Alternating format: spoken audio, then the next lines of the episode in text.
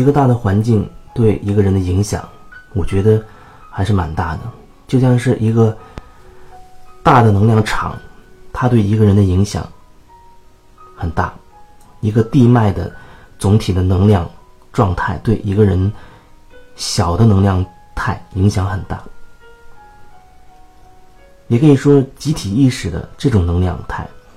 对个体的能量影响很大。特别是当一个人不太容易觉察，还没有真的向内看的时候，那影响可能就是全方位，就像被覆盖了一样。你在那个里面，你意识不到自己。就像如果一个比较有觉察的人。和别人聊天，他可能会感受到对方，其实他并没有表达自己的想法和感受，他所说的可能全部都来自于某一个集体付给他的、传递给他的一些信息。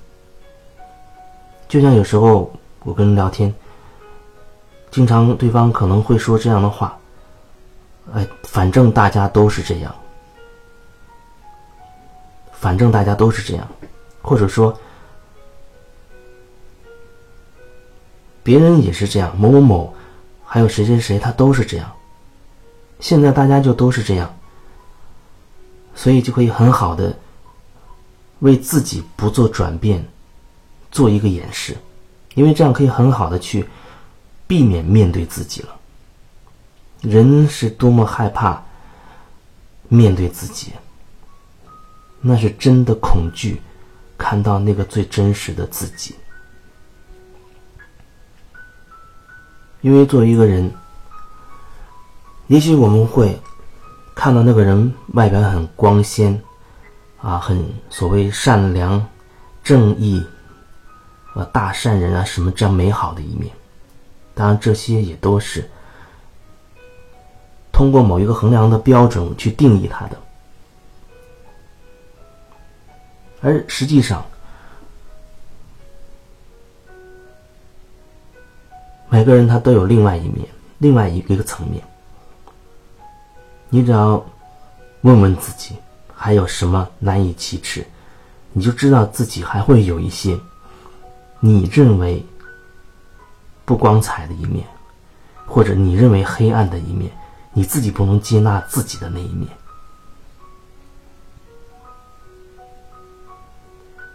比如一些念头，稀奇古怪的念头。一些习惯，等等的，一些嗜好，什么都有可能。一个表面非常文明的啊，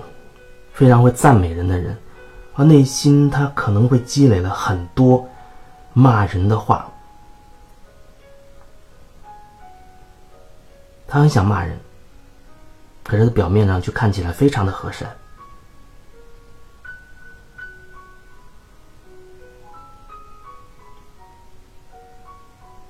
甚至连他自己都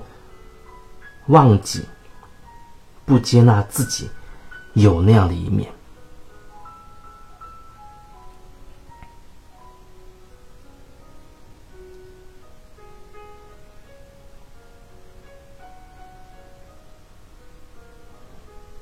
做自己，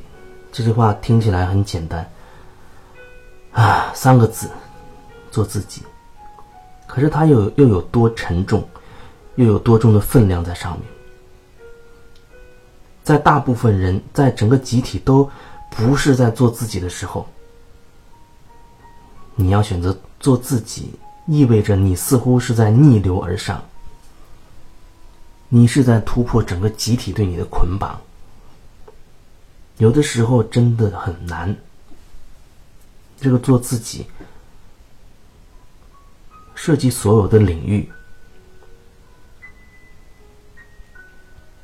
涵盖了方方面面、点点滴滴，因为每一个片刻，你都会面临着这个问题：你是跟自己内在合一，还是选择分裂？分裂的意思就是说，你可能会受其他的人的这个想法影响，而偏离自己的中心。所以每一刻，你要么与自己的中心合一，要么你就处于一个分裂的状态，偏离自己中心的一个状态。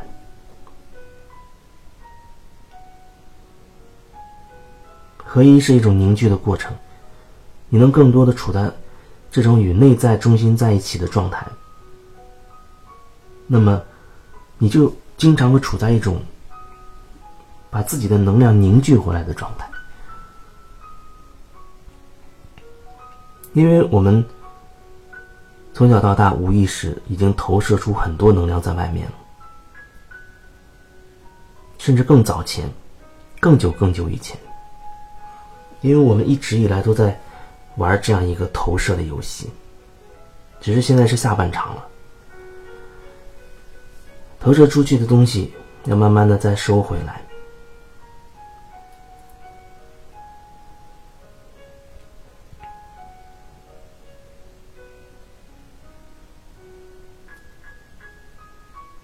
曾经对自己的不满、不接纳，或或者对任何人事物的评判、批判，我们都会慢慢的重新再看到，给你一次重新选择的机会。有时，可能就是一个心念导致一连串的连锁反应。可能你在某一个点上化开了、解开了，你会发现一连串的你的一些那些所谓纠结的点，都同步就化开了。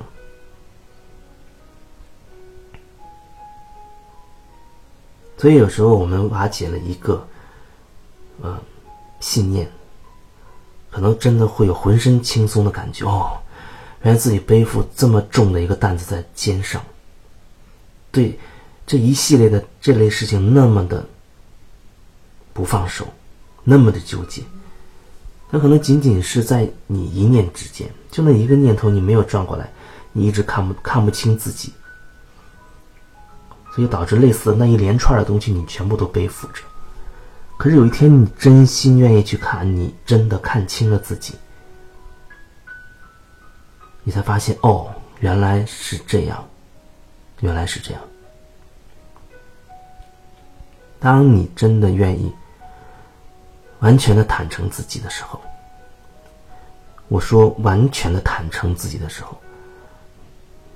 你不再想遮遮挡挡什么，哪怕一丝一毫，你不想再遮挡，不想再浪费能量去遮挡任何东西，你就只是呈现自己最真实的。想法、感受，你就只是很坦诚的、彻底坦诚的去面对自己，这相当于无条件的臣服。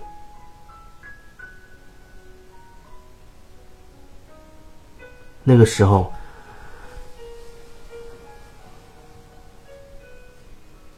奇迹就发生了。你就会真的看到自己巨大的转变。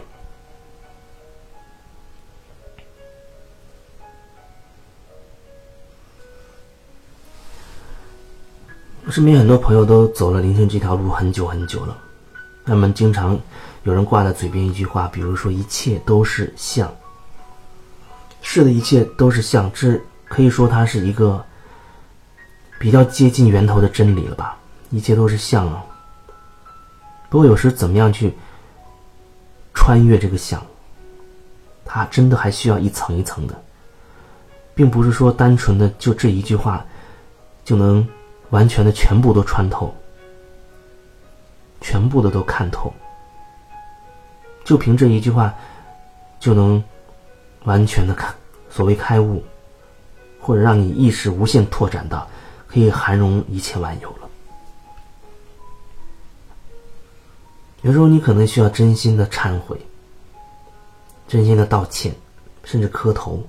都有可能。把那一层彻底的释放出来，然后你才能看出哦，原来真的是自己没有看清自己，那个曾经自己憎恨的别人，那个曾经自己以为是在憎恨别人，那个别人最后发现不就是自己吗？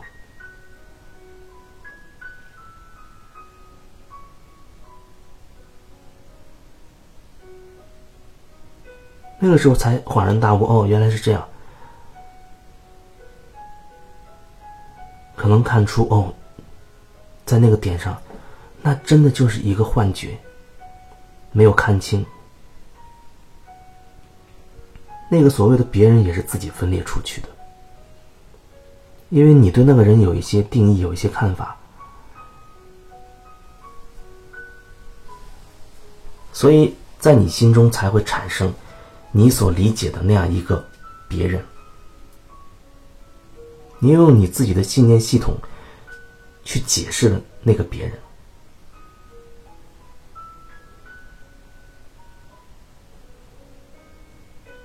所以你的心里会存在一个这所谓的别人，一直让你耿耿于怀的别人，让你憎恨的别人。无法释怀的别人，那只是自己对那个人下的一个定义。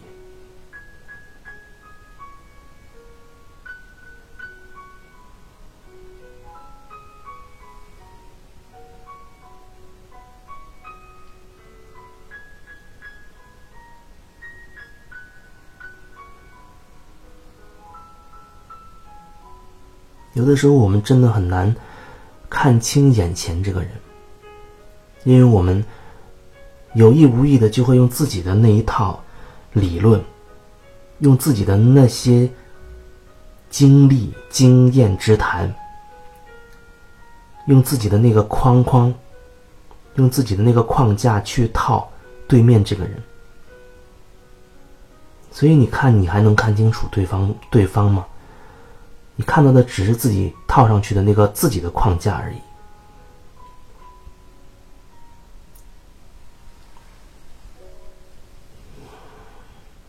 所以除非我们先了解自己的这些框架，让自己尽可能的没有那么多的框架，否则我们无法真的了解自己，那就更别说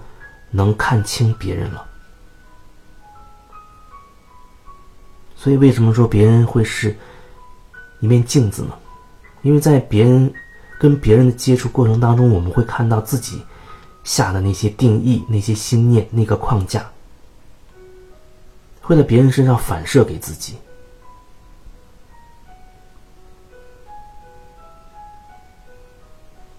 这也许对一些人听起来会比较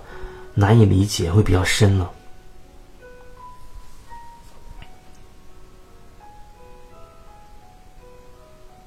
你可能真的需要慢慢的去感悟、去消化。当真的可以看到这个人身上的自己的时候，当真的可以看到对方身上的自己，其实就是我们自己的框架、我们的定义、我们的信念系统。当能看到我们自己内在的这些东西的时候，那我们内在的那个框架就开始慢慢的溶解了，这就叫自我的觉察。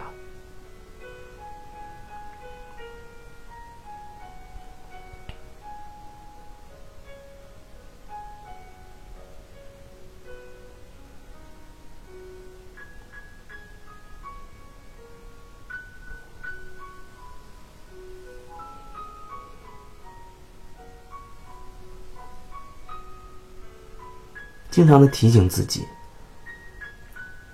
回到自己的呼吸上，这样有时候会比较容易把自己带回到这个当下去看清自己。那平时我觉得，如果有一些嗯练习，或者你有做瑜伽的这种习惯，很好。但这个瑜伽，我还是要说，有一些瑜伽或许它。并不是在瓦解我们对身体的执着，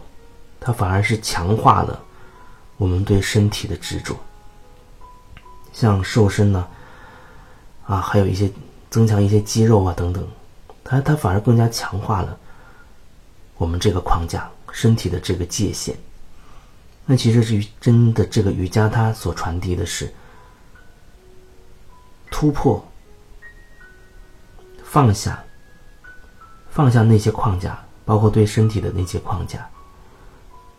突破身体的局限，而不是。反而更加固对身体的认同。